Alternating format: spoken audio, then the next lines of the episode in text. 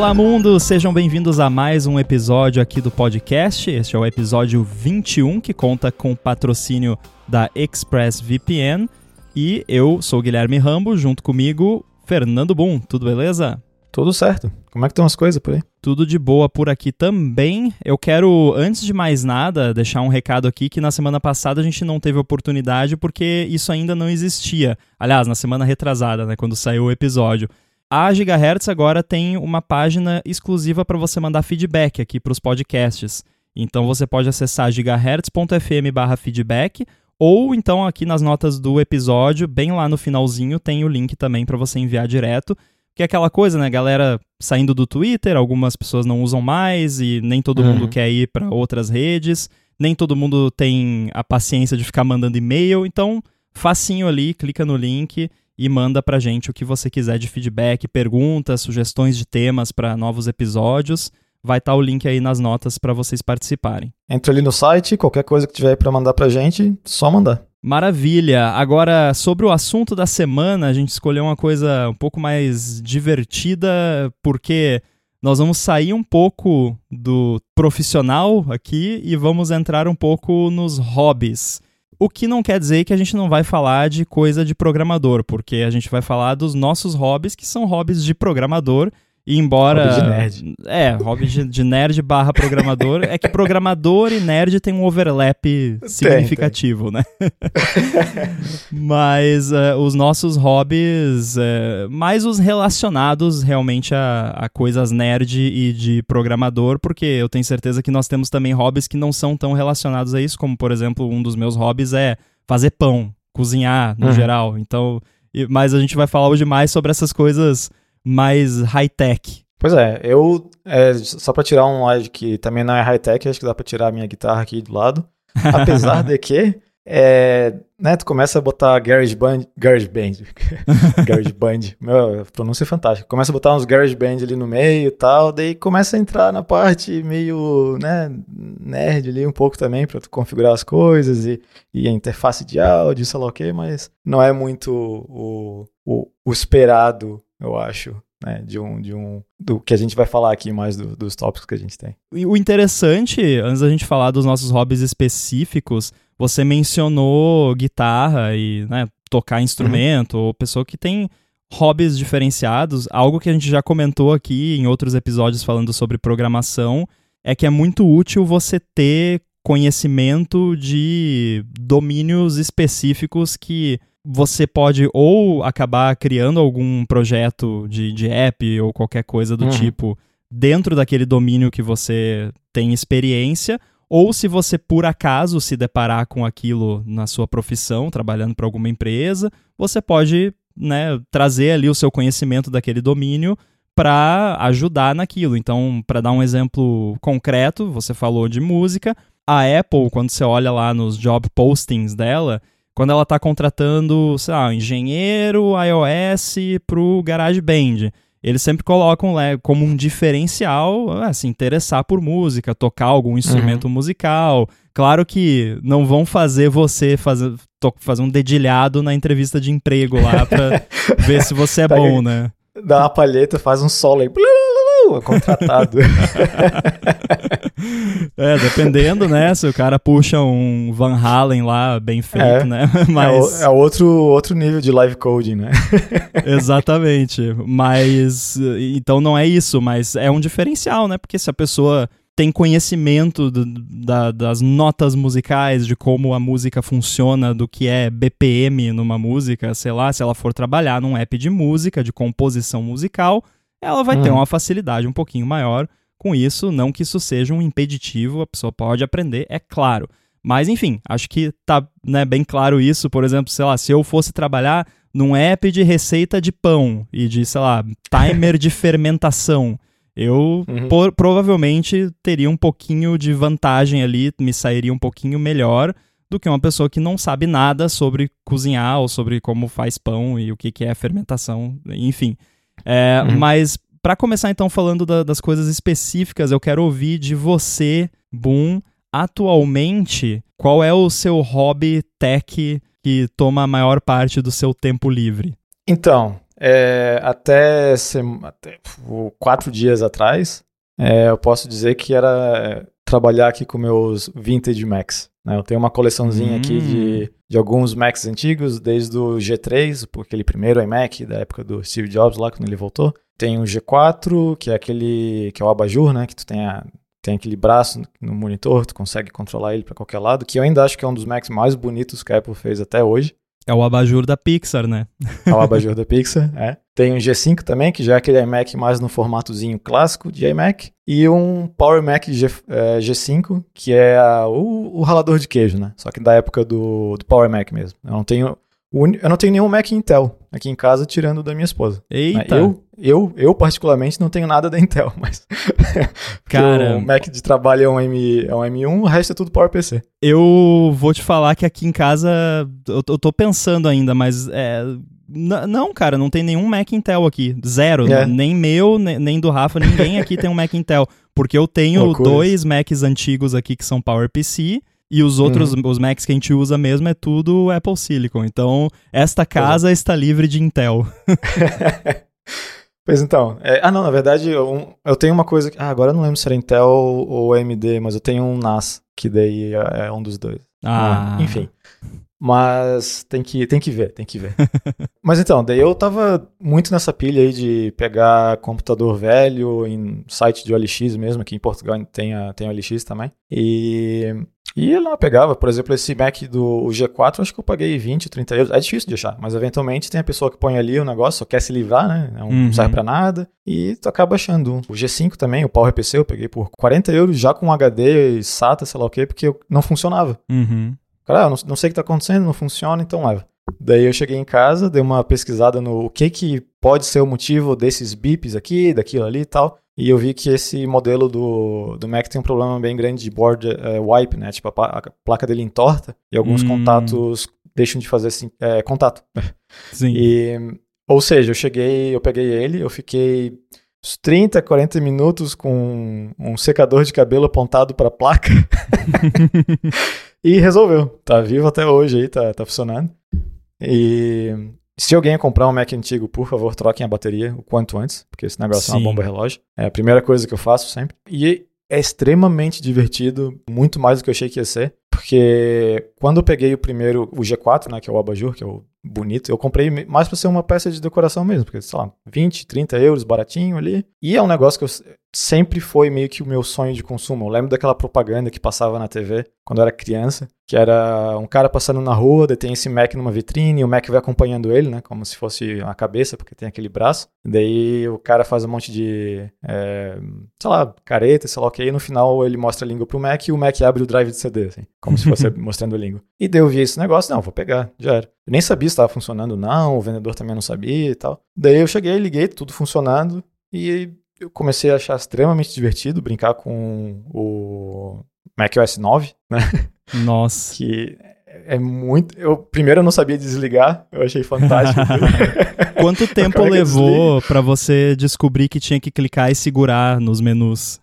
ah, foi, foi um tempo, foi um tempo. Né? Até para desligar mesmo. Tinha um menu, porque ainda no 9 ainda tem aquele menu na, no topo, né? Que nem a gente tem no macOS hoje em dia. Uhum. Só que não tem ali, tipo, tu clicar na maçãzinha e shutdown. Tem que ir num um menu chamado Special. Nossa. e daí vai no shutdown.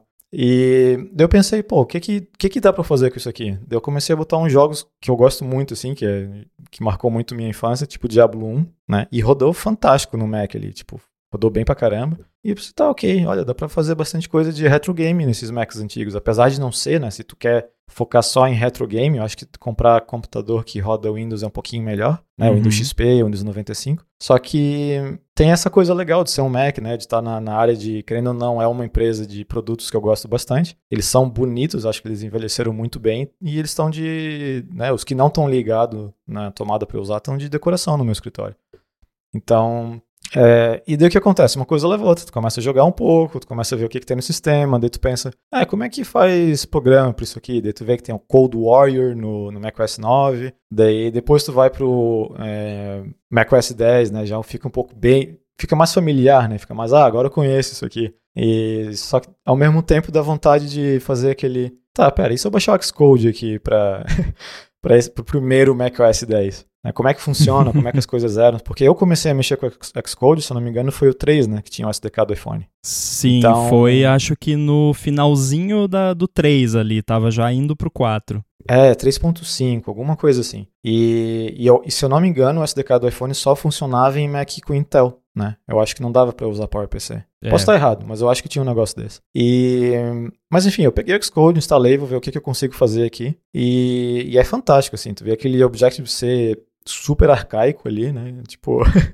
mesmo eu que comecei com iOS, Objective-C e tudo mais, já aquele estilo de Objective-C eu nem nunca toquei na minha vida. Eu comecei a fazer uns programinha para ver como é que funcionava. Deu, ah, como é que eu vou fazer um decode de JSON aqui? Daí é um inferno, porque né, não se usava JSON naquela época, era tudo XML. Sim. Então, e foi muito tempo nisso. E eu achei extremamente divertido, assim. E agora eu ainda, eu ainda tô na minha luta aí para comprar umas coisas. Eu quero um Apple, o Apple Cinema Display, aquele de é, acrílico. Não sei se sabe. Eu ouvi você falar Apple Cin Cinnamon Display, eu achei que era um display de canela. ia, ser, ia ser massa. Mas é, é, é, aquele, é um display que vinha junto com aquele. Acho que se não me engano era o Power Mac G3 ou G4. Era aquela torre mesmo, gabinete de plástico, né? Translúcido. Sim. E geralmente vem com esse monitor. É bem bonito o monitor. Eu tô pensando em pegar esse ou o monitor que já vinha ah, com, com o, o Power PC também, o, o, o ralador de queijo, para terminar minha coleção. E daí que eu comecei a ver esse negócio de, ah, pô, eu tenho esses iPhone velho aqui também. Eu tenho o primeiro iPhone, eu tenho o iPhone 3GS, eu tenho o primeiro iPad. Daí deu aquela vontadezinha de, de pegar um iMac Intel, né, um, dos primeiros lá que saiu, que dá para botar o Xcode 3.5, ou não lembro qual é, e ligar. E começar a fazer app de iPhone Classic de novo e lembrar de, de como era o, o SDK que tem, sei lá, um décimo, um centésimo do que tem hoje em dia, né? Tipo, é. Era extremamente mais simples, tu não conseguia fazer muita coisa diferente do que já tinha ali. E da época que a própria Apple não usava o SDK para fazer os apps é. dela, né? Porque é. eu, eu, lembro tinha uma treta que era entre UI Table View e UI Table, que a Apple usava uma parada privada que chamava UI Table, que era muito melhor que UI Table View.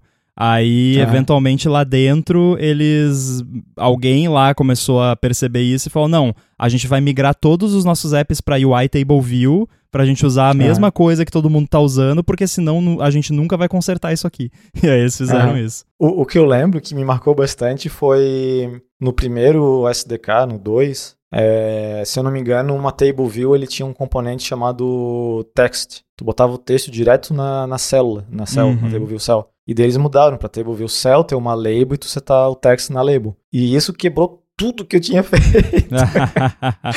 Foi, pô, já como assim, Science DK novo, tem que refazer tudo, porque se eu não me engano, acho que nem, nem meteram deprecate ali, foi só tipo, ah, não funciona mais e deu. É porque não coisa, assim. tinha assim. um, um mecanismo de render de texto nessa época, se eu não me engano. É. Era o WebKit que fazia o, os text views lá e tal. Então era uma gambiarra louca uhum. que funcionava, né? Mas não era algo pro longo prazo. Mas, é, aliás, um, um feedback em, em, tempo real aqui, um follow-up, é, o Xcode 3 foi o que introduziu o SDK do iOS 2.0, que é, então foi okay. o 3, né, o Xcode 3 já saiu com uhum. suporte SSDK, porém, se eu não me engano, até porque eu já adiantando que eu também tenho esse hobby, eu tentei de tudo aqui para achar uma combinação de Xcode com SDK que me permitisse rodar coisa no iPhone Classic aqui e não consegui, porque ele não vinha com o SDK. O SDK era uma parada à parte, porque você tinha que assinar um NDA lá, bizarríssimo, uhum, com a uhum. Apple. E aí, tipo, e aí eu, cara, eu catei por tudo, eu não consegui achar o SDK, esse, o primeirão mesmo. Então, de repente, Sim. a gente pode fazer aí um, uma troca de arquivos, se você tem isso aí, né? Totalmente legalizado e tal. É, mas isso até entra num ponto que, que sempre me pega quando eu começo a mexer com essas coisas, que falta muito no que diz respeito à preservação de software uhum. antigo. É, eu não sou dessas pessoas que, assim, ativista do tipo, ah, a Apple matou 32 bits nos iPhones, ah, meu Deus, mas tanto software que vai deixar de existir, que coisa. Não, cara, porque se você for uhum. ficar pensando assim, a, coisa nunca evolui. Então eu sou uhum. totalmente a favor de quando você precisa remover compatibilidade por um bom motivo, remova, né? Não fica se prendendo ao passado só por retrocompatibilidade, que aí Sim. o resultado é o Windows, né? Sim, exato. Ninguém gosta disso, quer dizer, tem gente que gosta, mas enfim, não concordo. Agora, eu acho que falta as próprias empresas. É, a, a, Apple é particularmente ruim nisso porque eles têm essa coisa de o passado não existe. É uma uhum. empresa que não gosta muito de olhar para trás. Eles só olham para trás assim muito pontualmente quando é para falar assim, não, é, Estamos lançando o iPhone, então olha só o histórico da Apple. Nós inventamos o mouse. Sim. Não foram eles uhum. que inventaram, mas enfim. É. É, inventamos o mouse, inventamos não sei o que, um monte de coisa que eles não inventaram, mas que enfim foram eles que popularizaram e que fizeram dar certo no mercado. E agora nós temos o iPhone. Beleza, nessas horas eles até olham para o passado, mas quando é no sentido de preservação histórica, eles fazem muito pouco. É muito cara, como é. que a Apple não tem lá no campus deles, assim como tem lá o Visitor Center, podia ter no próprio Visitor Center ou ao lado, não sei, um museu para você ir uhum. lá e ver os Macs de, né, uma timeline lá de todos os Macs desde lá do primeirão e tal. Cara, é triste a Apple não, não ter isso. Sim. E a galera que quer manter essas coisas vivas passa um trabalhão para né, conseguir manter o hardware funcionando, ou pelo menos num estado bonito para preservar. E aí o software é, é, pior ainda, sabe? É muito difícil, é difícil você conseguir. É difícil. É. Tem o archive.org, que, que tem bastante coisa lá, mas é, não é uma parada ofi oficial, muita coisa deixa a desejar, e, mas não, não tem tudo, né? Não tem um histórico assim. Tem um muito bom que daí quando eu comecei a entrar nesse mundo de vintage Apple eu, eu descobri, é chamado MacintosRepository.org. É uhum. muito bom, tem muita coisa lá, eu baixei tanta coisa ali que eu fui obrigado a, a doar dinheiro para eles ali, porque eles vivem de doação, né? E e é o que é o que tem, porque a Apple tá, né, não tá nem aí para isso. E, e, de fato, eu acho bem triste isso, porque eu acho que o software que, que existia junto com o hardware que era vendido, ele não pode só deixar de existir. Né? Não, tipo, eles deveriam deixar disponível para baixar, porque o que que, o que que vai ser o custo da Apple de ter um servidorzinho meia boca lá só com esses binários para as pessoas baixar? Não é nada, sabe? Tipo, versões não... antigas de macOS 10 eles até têm lá, você acha no, no site da Apple. É tipo, sei lá, acho que desde o Tiger, talvez, não, não lembro, sim, mas sim. isso eles oferecem. Agora, essas coisas mais, né, de archive mesmo, de, de preservação é. histórica, eles não mantêm. É difícil, é difícil. E, e é, então, Daí tu vai achando esses sites assim, de, de comunidade pessoal de, de vintage e tal, porque é uma comunidade relativamente grande, tá, né? Se, se comparar com outros é, grupos, assim, é, sei lá, é muito difícil ter alguém que, obviamente existe, mas é muito difícil ter alguém que, ah, vou colecionar notebooks da HP, sabe? Uhum. Porque, tipo, é um, é um pouquinho mais nicho, assim, e, e, a comunidade da Apple de coisas vintage é um pouquinho, é, eu considero ser um pouco maior até porque os produtos são muito reconhecíveis. E são bonitos ainda, né? Tipo, o pessoal coleciona porque, porque é bonito. É, você vai, ah, vou colecionar é, PC vintage, vai ser um monte de caixa de plástico bege, é. né? É, exato.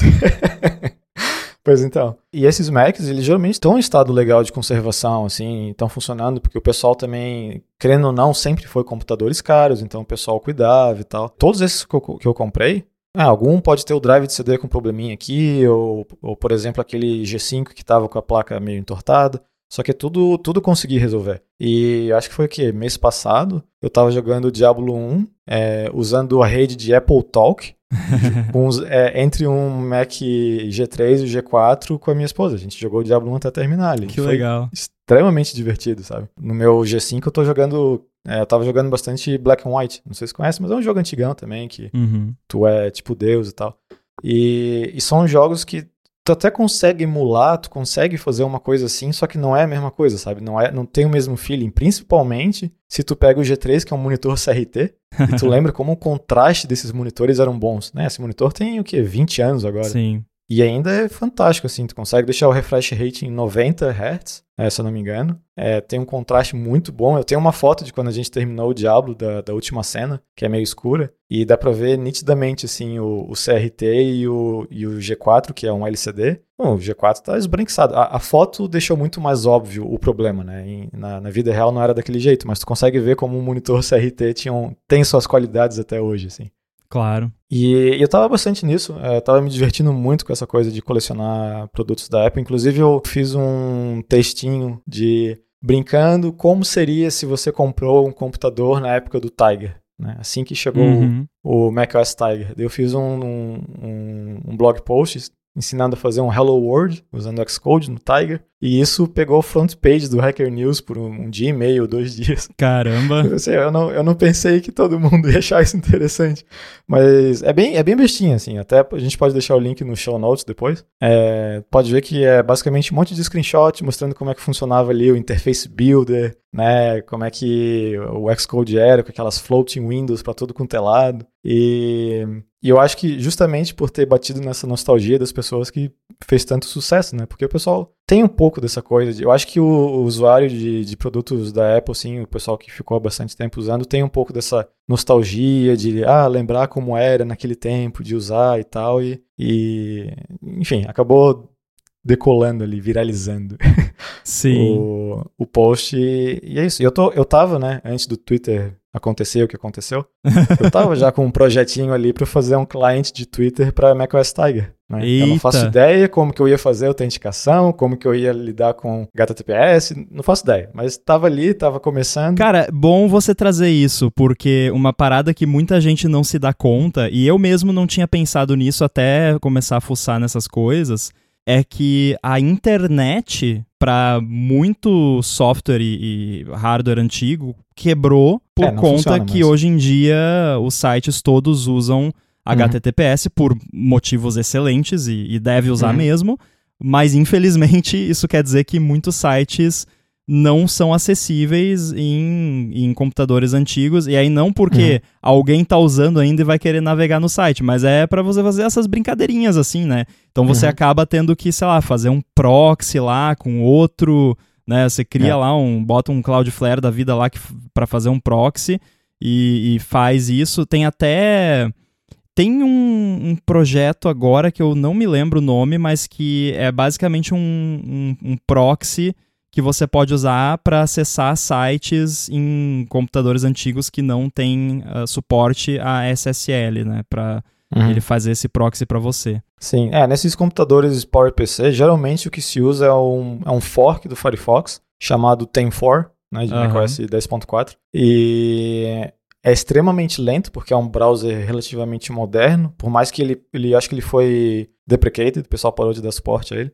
Parou de Mas dar suporte é um... no final de 2021, se eu não me engano. É, no Tem4, né? É. E... Mas, ou seja, é um browser pesado ainda, querendo ou não, é o Firefox rodando numa máquina de 25 anos atrás, 20 anos atrás, por aí. Então, meio que funciona pelo no mútil, né? No meu G5 ali, no, no ralador de queijo, eu consigo usar relativamente bem até, porque é uma máquina poderosa é, para época, né? Era uma, uma máquina muito forte para época. É, hoje em dia é ok, eu acho que eu tenho um, um speedometer que eu fiz uhum. dele. Eu acho que deu. Ah, eu tenho aqui, tem aberto, o meu downloads. Eu acho que foi quase uma hora de teste, onde o teste normal deve acontecer aí em um minuto, dois minutos. Caraca. E a pontuação foi quatro. Nossa. Então, assim, dá, dá pra usar, só que, né, não é, não é fantástico. Não, e coisas co que a gente take for granted, né, hoje em dia, que tipo uhum. assim, ah, você vai baixar uma página lá, um JSONzão gigante de 50 kilobytes do seu servidor ah, e fazer o parse é. disso na main queue. Você uhum. faz isso num iPhone hoje em dia, você faz isso 20 vezes uhum. por segundo, o iPhone nem pensa, né? Nem percebe que é. isso está acontecendo. Agora, tenta fazer isso no, no iPhone é, não, não. 2G, né? E eu acabei, só para de exemplo, eu acabei de rodar o teste aqui do speedometer, deu 360 no meu M1. Então é 360 contra 4. Eita. né? É uma experiência um pouquinho diferente de renderizar JavaScript. Então, é, pois é. Né? E, mas é, é assim, é extremamente divertido. Eu já consigo fazer parte de JSON num projetinho que eu tenho lido pro, pro Tiger. E a primeira coisa que eu fiz, obviamente, foi ver se eu consigo fazer parser do, é, do meu Pi-hole para ver os stats no Tiger. E tá funcionando, só não tem nenhuma ação ainda, tá só aquela caixinha do Interface Builder de metal escovado. Nossa. Né? é bem bacana. Então, e, e, é realmente divertido. É bem estranho, porque assim, tipo, sei lá, digamos que eu terminei o dia de trabalho, ah, não aguento mais programar, sei lá o quê, mas daí quando for pra. Eu, eu, eu termino o trabalho, eu, eu ligo o G5 lá e começo a programar, eu penso, oh, ok, isso é, isso é realmente divertido. Pois sabe? é. Tipo, é como se fosse é, outra coisa, né? Tu não tá programando, tu tá resolvendo um problema que ninguém se importa. porque, porque é difícil deixar material para isso, né? Tu vai procurar, ah, como é que eu resolvo tal coisa em macOS Tiger? Tipo, tu acha uma página que foi, né, virou archive há 10 anos atrás e não tem informação que tu quer ainda, tem só a metade. E, ou seja, a tua informação tem que vir só da documentação que vinha embutida no Xcode, né? É. Antigamente tu baixava a documentação à parte. Então, Sim. daí tu tem que olhar ali e tal. E, eu não sei, é, Parece meio nada a ver, assim, mas é outra experiência. Eu não sinto. Eu não sinto que eu saí de programar para ir, pra ir programar. Eu sinto que eu saí de programar para ir, sei lá, fazer um joguinho. É, tipo, né? Você saiu assim. de programar para fazer arqueologia digital. Isso, exatamente isso. E é, e é divertido, assim, até porque qualquer besteirinha que tu faz nesses computadores, tu, tu vai no. Eu não sou muito de usar o Reddit, mas a única coisa que eu uso do Reddit é justamente uma, uma, um subreddit de vintage Apple. E do, e do Pi-hole também. Esses dois eu acesso bastante. Eu tenho preconceito com o Reddit. É, já falamos sobre isso aqui. Sim. Você também tem, eu sei. É, uhum. Porque tem uma certa toxicidade que reina tem, por lá tem. Em, em, algumas uhum. comunidades. Porém quando você quer encontrar uma resposta, e não precisa ser só de coisa de tecnologia, mas para alguma coisa extremamente de nicho, assim, sabe? Tipo, como que eu toco essa polca polonesa dos anos 50 na flauta, sabe? Sim. sim. É, você acha um post no Reddit que tem. é, e, e dependendo da comunidade ali, tipo essa do Vintage Apple, até agora, às vezes que eu usei e quando eu consumo conteúdo ali, o pessoal é muito gente boa, sabe? Eu tava é, com problema de fazer um pendrive bootável para meus Macs antigos. Daí tu, é uma coisa que tu nem pensa, né? Mas daí tu lembra que o USB dessas máquinas é 1.0. Então, algum desses, por exemplo, do G4, se eu não me engano, eu acho que ele nem consegue botar do pendrive, tem que ser Firewire. E eu tenho sorte de quando eu comprei meu primeiro MacBook Pro, aquele cinzinha lá, é, Unibody, ele vinha com uma porta Firewire e eu tinha um HD externo Firewire. Então eu ainda tenho ele. E parece que é melhor o que um. Até um, um cara falou lá, tipo, eu falei, ó, eu não, eu não tenho, eu não, eu não tô conseguindo fazer nada botável nele, tá complicado, eu não acho informação online, porque, né? Quem que tá preocupado em fazer um pendrive botável para um Power PC? Daí eu falei, ah, se tu tiver alguma coisa Firewire, é a melhor coisa que tem, porque tu pega um HD, tu formata várias partições, tu faz, ah, isso aqui vai ser o macOS 9, isso aqui vai ser o macOS 10 e tal, tal, tal, e instala por ali. E funciona que é uma beleza, assim. Então agora esse meu HD é, essa meu case de HD com Firewire virou uma peça extremamente preciosa aqui em casa. Porque, Sim. primeiro, se eu perder esse negócio, para eu achar outro vai ser um inferno. Sim. é.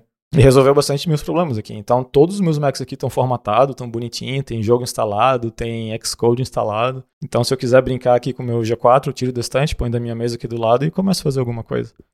É, eu só gosto de deixar o ralador de queijo porque ele é o mais rápido de, que eu tenho, né? Então, Sim se eu quero fazer um programa, alguma coisa assim, tipo o negócio do, do PyStats lá, de brincar com o PyHole, eu gosto de fazer nele porque o Xcode é um pouquinho mais eficiente. Só que eu vou te dizer, eu consigo ver o gráfico de consumo de luz quando ele tá ligado. É, Nossa! Porque aqui em casa a gente consegue acessar o gráfico de, é, de consumo, né? Então, eu consigo ver certinho no gráfico quando eu ligo o G5, porque aquilo faz um spike gigante, assim.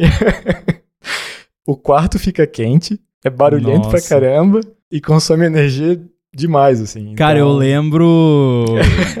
eu lembro do meu iMac que eu tinha, que era, se eu não me engano, era o modelo de 2011. E uhum. eu trabalhava com ele lá na época que eu ainda morava no Rio Grande do Sul, num quarto pequeno, e era bem assim, tipo, ele aquecia o quarto e não uhum. só isso, mas ele dissipava calor pela tela. Então eu parava, tipo, no verão principalmente, que era bem calor, Sim. sentava na frente da tela daquele negócio, ele emanava um calor assim, parecia que eu tava uhum. com aquelas luzes de estúdio na cara, né, de que são quentes. Uhum. É, cara, mesmo com o ar ligado, às vezes eu sentava na frente do, daquele iMac e começava a suar, sabe? é um Não, Mac é, radioativo. É... Pois é. Não, mas com, esse, com esses Power Mac, Power, Power PC que eu tenho aqui, fico, ficou nítido, ainda mais esses no final da vida, tipo o G5, né, que se não me engano foi o último. É, dá pra ver que é nítido a, o desespero da Apple de sair dessa arquitetura. Sim, sim. Porque aquilo é barulhento demais, esquenta muito, sabe? É, é louco o negócio. O... Só que, eu não sei, ele, é, ele tem um charme, sabe? Tem. Tem, com certeza. E sem contar que o, o, G5, ele, como ele é uma estrutura toda de metal, né, o ralador de queijo, é, eu, eu uso ele às vezes como banco para tocar guitarra também. Eu já tô juntando os dois hobbies. porque é, é, tranquilo, dá para sentar nele de boa, não tem problema nenhum. E como ele não tem é, apoio de costas, nem braço de cadeira, para tocar guitarra é muito bom, né? Então, Sim. às vezes eu só tiro ele debaixo da mesa, sento e uso ele para tocar guitarra. Sim. É dois em um o negócio. É, eu como mencionei já, eu, eu, tenho também esse hobby, mas é, é eu sou um hobbyista não praticante, sei lá, é porque assim. Sei. eu tenho algumas coisinhas uh, retrô aqui de, de Mac, bem pouquinha coisa, é, nem perto do, do que você tem aí. O que eu mais gosto, assim, que é o, o tesouro para mim, é o iPhone original, né, de primeira geração, uhum. funcionando. Uhum. Volta e meia eu dou uma ligada nele ali para ver se ainda tá funcionando. Uhum. É, mas eu gosto muito de consumir conteúdo sobre o assunto. Então eu Sim. assisto vários canais de YouTube de galera que trabalha com esse tipo de coisa. E não só com restauração de Mac antigo, necessariamente, mas que pega, tipo, ah, tem uma escola lá que, que tá se desfazendo de um lote de 20 ah, sim, MacBooks sim. de não sei quando. O cara vai lá, pega e aí chega aqueles laptop tudo ferrado, assim, ah. amarelado, faltando tecla, com a tela quebrada, não sei o quê. Aí ele pega, vai, limpa, troca tudo que tem que trocar, né? Às vezes se, se é mais de um computador, daí pega a peça de um para botar no outro, daí, né, alguns não vão ser, é, não vão ser funcionais, né? E aí depois mostra, cara, aquele computador perfeitinho, assim, parece novo, né? Mesmo sendo super usado. E o cara faz uhum. isso muito bem e às vezes você fica, tipo, impressionado com o antes e o depois. Sim, não, eu comecei a entrar nisso. Um dos motivos principais foi ver o canal do, uh, do 8-Bit Guy lá. Né? Uhum. A gente já comentou aqui em outros episódios até. Eu só achei. É, é muito estranho, mas dá um. Tu sente um, um calor no coração quando tu vê aquela máquina que parecia ir pro lixo e de repente tá linda e funcionando e com uma vida nova, sabe? Exato. É, é muito nerd mesmo, né? É, é muito nerd, mas. Mas eu acho que é, é tipo lata velha pra nerd, sabe? É. é que ela, é, ela a galera gosta de tipo, irmãos à obra, essas paradas, né? De ver uhum. um antes e o depois. Daí você vê aquele negócio tá todo ferrado assim e ver depois bonitinho. Dá uma sensação gostosa, né? Sim. Não, pois é, uma coisa que eu tô é, pensando em fazer um dia é pegar um desses Mac Pro, esses ralador de queijo aí que o pessoal fala, ah, não funciona e de fato já tá com peça destruída, que não tem muito o que fazer. E fazer, acho que o nome que o pessoal dá pra isso é Sleeper PC, né? Basicamente tu põe um PC novo dentro de um case bem velho. Aham. Uhum. Né? E daí, e como o case desse Mac pra mim é um dos cases mais bonitos que existe até hoje, é, eu tava pensando em fazer um negócio desse, porque primeiro que eu não tenho PC nenhum, às vezes dá vontade de jogar alguma coisa no, no, computador, né, em vez de ser só no Xbox ou no Play. E mas se eu fosse ter um PC, eu não ia querer ter um case de PC que é um case de PC, porque é muito sem graça. Sim. Ainda mais esse. Eu sou muito velho mesmo, mas eu vejo esses computadores hoje em dia, esses gamer PC cheios de LED, neon e sei lá o que, eu penso, não, isso não é pra mim. Não, não, cara, quando. acho muito feio. E isso, tá, isso tem me incomodado bastante. É, é um pet peeve, é um rant também aqui tudo junto, porque eu às vezes procuro certos produtos e aí eu, eu penso assim, ah, será que tem uma, uma versão high-end dessa parada, né? Que eu gosto de coisa uhum. boa, né? Que às vezes vale você investir um pouquinho mais ali para um negócio que vai durar mais tempo, que vai ser melhor e tal. Aí hoje em dia o high-end das paradas está lotado de coisa gamer, que é a mesma coisa, uhum. só que uhum. tem gamer no nome e um monte de LED. É, e não tem de high-end, não só tem o preço, é. né? Porque a qualidade é. deixa a desejar. Então é, é bem chato isso, porque o, o, mercado ficou saturado dessas paradas com versão gamer que a, a uhum. é só caro, mas é só é. caro e com enfeite, basicamente. Pois é, né, eu tô, assim, o último computador que eu montei foi em 2005, se eu não me engano. E porque a, desse momento em diante, sei lá, comecei a entrar em faculdade, sei lá, que eu precisava de notebook, daí com notebook não ia ter um notebook e um PC, não fazia sentido, então eu só parei de montar PCs, né? E e, eu, e daí quando eu vejo, sei lá, um canal tipo Linus Tech Tips da vida, alguma coisa assim, eles montando um PC novo, eu não entendo nada daquilo. É tipo placa de vídeo que tem cinco vezes o tamanho do, do gabinete, sabe? Tipo, tá tudo brilhando, tudo tem. O cabo passa por trás agora, por causa dos cable managers. Eu tô, eu tô me sentindo muito velho, assim. Acho que o, o motivo de eu pegar esses Mac antigos é pra eu me sentir jovem. Olha só, isso aqui é o Mac quando eu era criança e sei lá o que.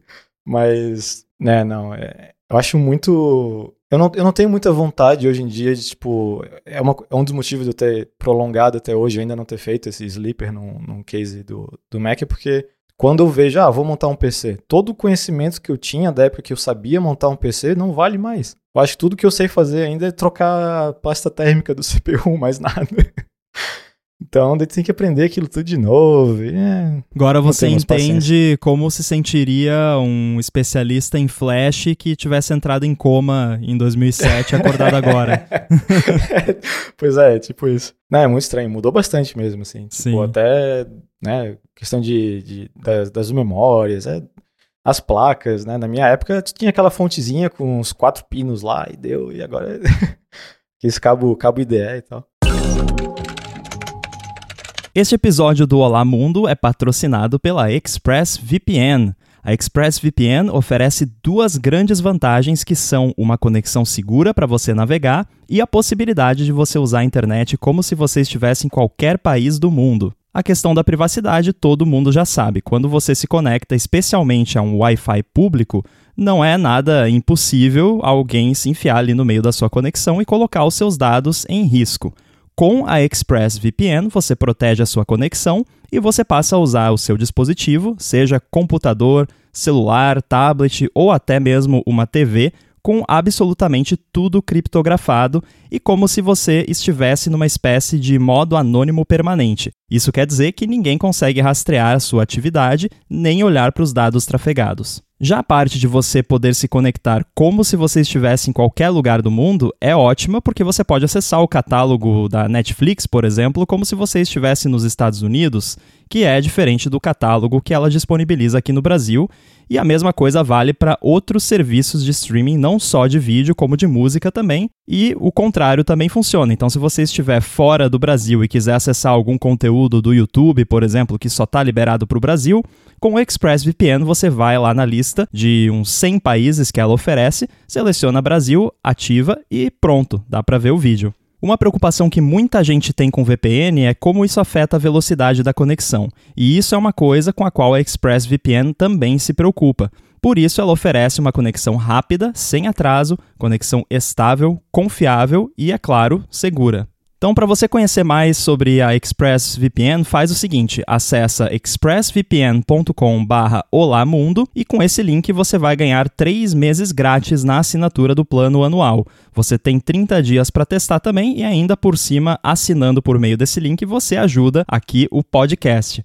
Então acessa lá expressvpn.com barra garante os seus três meses de graça na assinatura do plano anual e começa a navegar pela internet de forma segura, sem ninguém bisbilhotando o que você faz. O link também vai estar aí nas notas do episódio. Muito obrigado a ExpressVPN pelo patrocínio desse episódio do Olá Mundo e pelo apoio a toda a Gigahertz.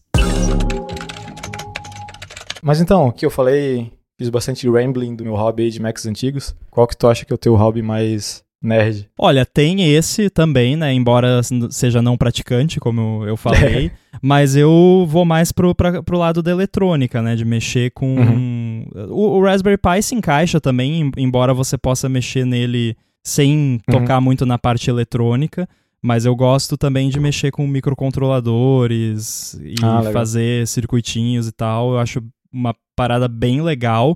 Inclusive, eu acho que é, é um lance que é bem útil, assim, para quem é programador fazer, porque uhum. você tem contato com essa transição entre a eletrônica e, e, o software, né, entre o hardware e o software, que a gente no nosso dia a dia não tem, né, fazendo coisa para plataformas com sistema operacional e tal, e tal. Então você desenvolver um software bare metal que chama, né, que, é, que uhum. não tem um sistema operacional por trás, roda direto no hardware, te ensina muito sobre como o software funciona, coisas que você Sim. normalmente acaba não tendo contato.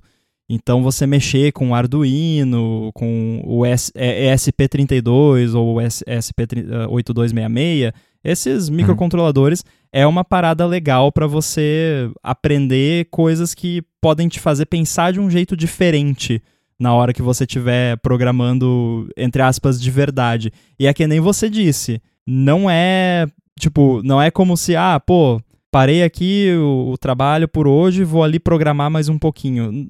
Você vai estar tá programando, mas é totalmente diferente. É, é outra parada, porque é, uhum. o ciclo de escrever código, rodar e debugar é totalmente outro. É bem mais complexo, porque uhum. você tem que, às vezes, se você está fazendo uma parada que envolve. Ah, vou pegar um negócio aqui que pega um sensor de temperatura e mostra um negócio na tela e tal você nunca sabe com 100% de certeza se a parada não está funcionando porque o software está errado ou se você inverteu ali um, um fiozinho ali na, na, na, montagem, ou se tem uma solda fria, ou se você queimou o sensor é, porque é uma... colocou é, uma corrente muito alta e por aí vai. É uma situação onde um bug pode ser literalmente um bug, né? Pode, pode ter uma barata ali fazendo curto nos cabos, né? Mas aí acho Exato. que você tem problemas mais graves se você não viu a barata.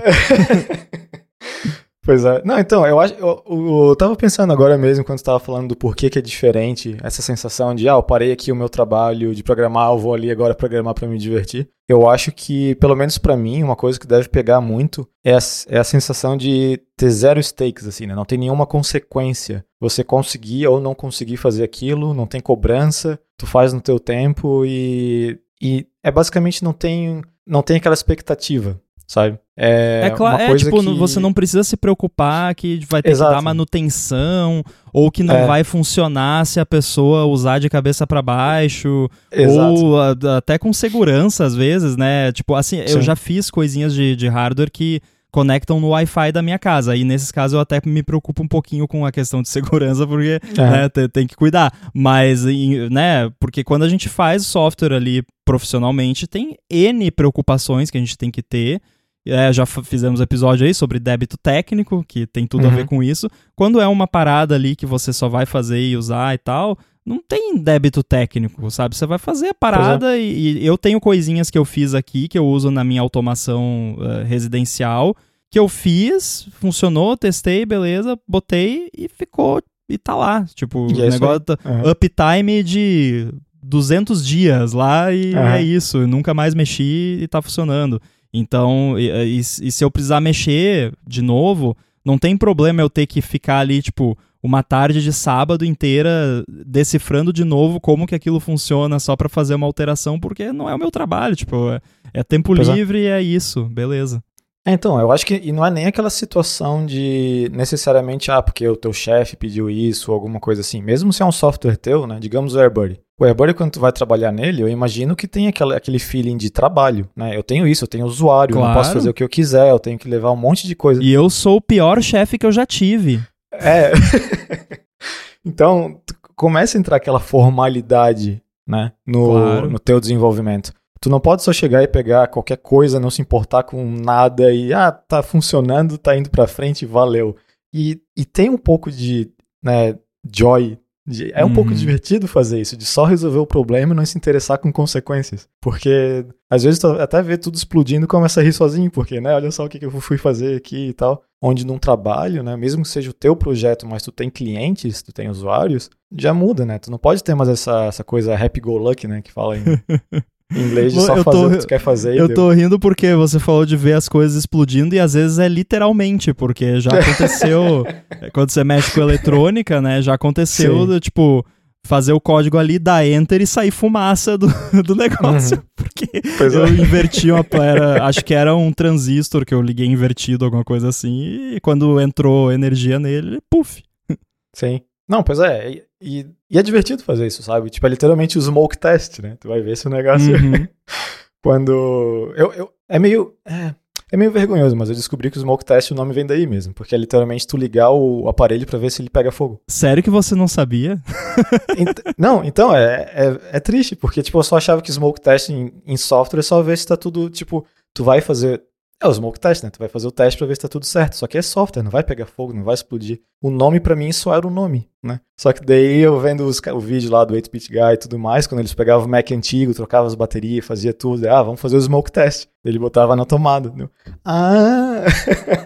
é, o smoke test é aquele teste inicial, né, da parada uhum. que é, é realmente isso, é vamos ver se vai sair fumaça quando ligar. Sim. E, e, aqui eu fiz um monte com esses Mac que comprei, né? Toca as baterias, troca termopaste, troca essas coisas todas. Tu tem que. Tu, tu põe na tomada olhando pro outro lado, assim, né? Tipo. vai, vai dar ruim. Ainda mais esse G5, que tem a né, potência gigante. Esse Você já segura com a pontinha do dedo, assim, é. já, já fica afastado, né? Parece estar tá acendendo um rojão. Ah, sim, sim. Não, esse, esses computador velho aqui, quando eu saio de casa, eu tiro tudo da tomada, porque, né? É, vou saber o que vai acontecer aqui, um explode esses negócios. Olha, eu já tive a deliciosa experiência, duas deliciosas experiências, uma de um transformador enorme de 300 e poucos volts que Nossa. derreteu uh, numa sala não muito grande, e eu estava nesta sala quando isso aconteceu e uhum. outro de um capacitor também de alta capacitância, bem grande, que também explodiu lá e era cara, o capacitor ele era tipo do tamanho dos meus dois punhos fechados assim. É, uhum. E quando a gente abriu lá a parada onde ficava esse capacitor, parecia o filme do Alien, assim, que tinha, tinha saído aquela gosma que fica uhum. dentro e tinha grudado em tudo, assim, e tava pingando ainda do nossa. teto, assim, nossa. Ah, sei, é, capacitor eletrolítico, quando explode, é, é, feio. Nossa, nossa. É, falando em explodir, todo mundo aí que se sente preocupado, principalmente aí no primeiro dia de trabalho, né, de não fazer uma coisa feia, de não pagar mico. No meu primeiro trabalho CLT mesmo, que não era estágio, a primeira coisa que eu tive que fazer ali era me deram um computador e eu tinha que fazer o setup ali na minha mesa, né? E, e eu, beleza, montei tudo, tá, tá, botei na tomada, liguei. Plum, explodiu. Porque não sei se tu lembra, eu não sei como tá hoje em dia, né? Eu acho que já não é mais assim. Mas antigamente, na fonte, tu escolhia 110 ou 220. Tinha uma Sim, chave. Sim, tudo era assim ligava. antigamente. O, o bivolt é. surgiu, acho que, sei lá, no começo dos anos 2000, talvez, um pouquinho depois, é, que tudo passou velho. a ser bivolt, né? É, então, daí eu tava lá em 110, eu liguei em Floripa 220, liguei o negócio na tomada e literalmente explodiu, né? Isso aí era o teste para ver se o funcionário tem atenção ao detalhe né? Reprovei ali já. Mas, Mas, você sabe que até hoje, cara, eu tenho. É, é quase um toque, assim, de tudo que eu vou ligar na tomada pela primeira vez. Tipo, comprei um negócio novo e tal por mais que eu saiba que é bivolt ou que é né, uhum. né, ali correto, eu sempre olho, porque sempre tem ali na tomada ou atrás, né, Sim. diz ali. Eu sempre confiro, porque eu também já fui pego nessa algumas vezes, né, é. antigamente, que hoje em dia realmente é, é, raro isso acontecer. Hoje em dia acho que as únicas coisas que não são bivolt são é, equipamentos grandes assim e que usam muita energia, Sim. tipo micro-ondas, impressora laser, esse tipo de coisa. Uhum. Não, era bem normal, né? Antigamente ter aqueles transformador que ficava sim, gigante sim. negócio, ficava com aquele som de. Uhum. Porque, sei lá, por exemplo, meu pai tinha um micro-ondas que eu acho que ele comprou no Rio, alguma coisa assim. E no Rio eu acho que é 110. Não sei se ainda é, ou se já foi, enfim. Tem voltagem diferente dependendo do estado. E a gente tinha aparelhos de estados diferentes. Então, eventualmente tinha um transformador aqui, um transformador lá, daí tinha que sempre lembrar do que para o que, tipo. ah, não era não era bom aquilo. Eu, eu, tenho muito trauma. E não foi, e não foi uma fonte só que eu explodi, tá? Teve uma vez numa casa, na minha casa lá, eu tava fazendo uma LAN party com um amigo meu, tava ligando as coisas dele, um computador que ele tinha acabado de comprar. Daí liguei na tomada, pô, explodiu. só que o mais curioso desses, desses dois casos foi que apesar de ter explodido, quando eu botei a voltagem certa e liguei de novo, porque é, vamos ver o que acontece, funcionava. Acho que só explodiu ali o. É porque nessa época, se eu não me engano, algumas fontes tinham dois primários. O primário é onde é, entra é. O, o mains voltage ali, né? Então ela tinha o primário de 110 e o primário de 220. É. E aí, se você ligasse o de 110 no 220, ele ia queimar, mas ia queimar só o de 110. Então, se é, você tentasse é. ligar no, né, de, novo ali, não ia funcionar. Mas aí é. queimou só o lado que estava em uso. Hoje em dia, felizmente, quase tudo é bivolt, não precisamos mais nos preocupar com isso. Pois é, porque né, é bem triste tu tá no teu primeiro emprego ali de verdade vou lá programar em C Sharp, vou fazer. Mas eu quero saber é. Primeiro, se você manteve esse emprego, imagino que sim, Mantive. mas segundo, por quanto tempo você sofreu bullying por causa disso? Olha, acho que acho que até que não foi muito, não. Acho que foi só a primeira semana ali que o pessoal zoou um pouco comigo. Talvez foi até tão constrangedor que a galera foi, até ficou foi. mal, né? É, eu acho que as piadinhas que fizeram foi justamente para tentar deixar o clima um pouquinho mais de boa ali, porque eu tava visivelmente estressado com a situação, né? Tipo, Nossa. caramba, o que que eu fiz?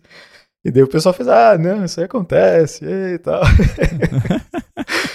Mas foi bem constrangedor, né? Uma explosão no primeiro dia de trabalho. É pra Bom, aprender, aprender a olhar o negócio. O boom chegou fazendo boom. boa. Eu não sei se usaram essa, mas deveriam, se não usaram. Essa foi boa. Muito bem, acho que com essa podemos encerrar o episódio por aqui. A gente vai deixar vários links aí nas notas do episódio para esse monte de coisa que a gente mencionou aqui, canais de YouTube, uhum. Reddit, os, os, equipamentos e tal.